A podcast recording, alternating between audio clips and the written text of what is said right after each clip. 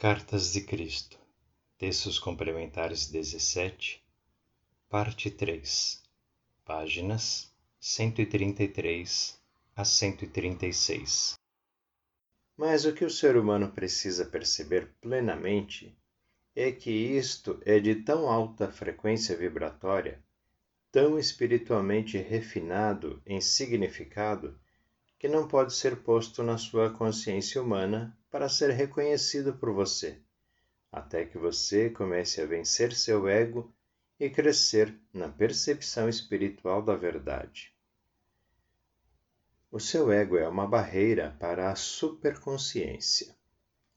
Somente com tentativas diárias, mais sistemáticas e persistentes de limpar a sua consciência dos pensamentos e hábitos do ego, é que se torna possível para a consciência divina infiltrar-se em sua consciência humana, trazendo um novo discernimento e novas percepções. Iluminados por isto, seus pensamentos, palavras e ações começarão a mudar. Quando você vê as coisas de maneira diferente, você começa a agir de modo diferente. Sua consciência humana é imperfeita ela é feita de tendências egoístas e egotistas. Não deixe seu ego reagir contra esta afirmação válida. Você não será, de modo algum, responsabilizado por isso, porque o ego é criado divinamente a fim de dividir a consciência divina em indivíduos. Você necessita do ego ele defende você e o leva em direção ao que você precisa para sobreviver. Porém, ele também pode forçar o indivíduo a se comportar de maneira doentia, psicologicamente falando. O ego é o impulso por trás de todo o crime no mundo. Ele empurra as pessoas para um narcisismo e um interesse próprio tão arraigados que qualquer um que tente despertar em uma mente como esta um pouco de empatia ou simpatia é tristemente bloqueada.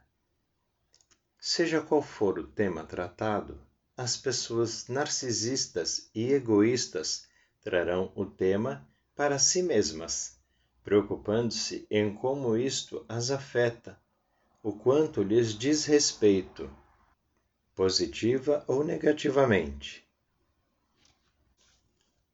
O interesse próprio absorvente é como um tecido espesso de densas energias de consciência que fecham a mente das pessoas de todas as camadas sociais em todas as partes do mundo. O grau de narcisismo varia.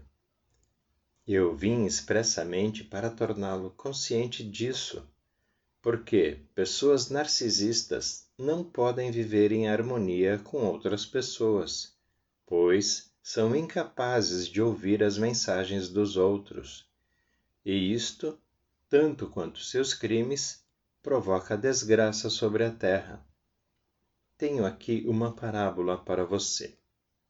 Veja a criancinha brincando em uma poça de lama pegajosa, fazendo bolotas de barro cobrindo-se de lama, aproveitando cada instante.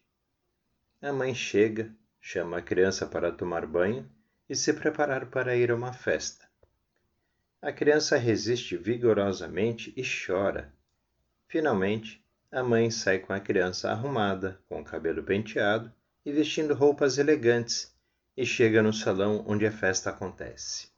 Então, a criança olha impressionada luzes maravilhosas, plantas e flores brilhantes, mesas carregadas de guloseimas, bolos e geleias, e todos os presentes e brinquedos com os quais as outras crianças se divertem. O coração dela se enche de uma alegria radiante. O riso vem e toma todo o seu ser. Ela acha tudo isso muito melhor que uma poça de lama. O banho e as escovadas valeram a pena. Como esta criança está contente por ter ouvido.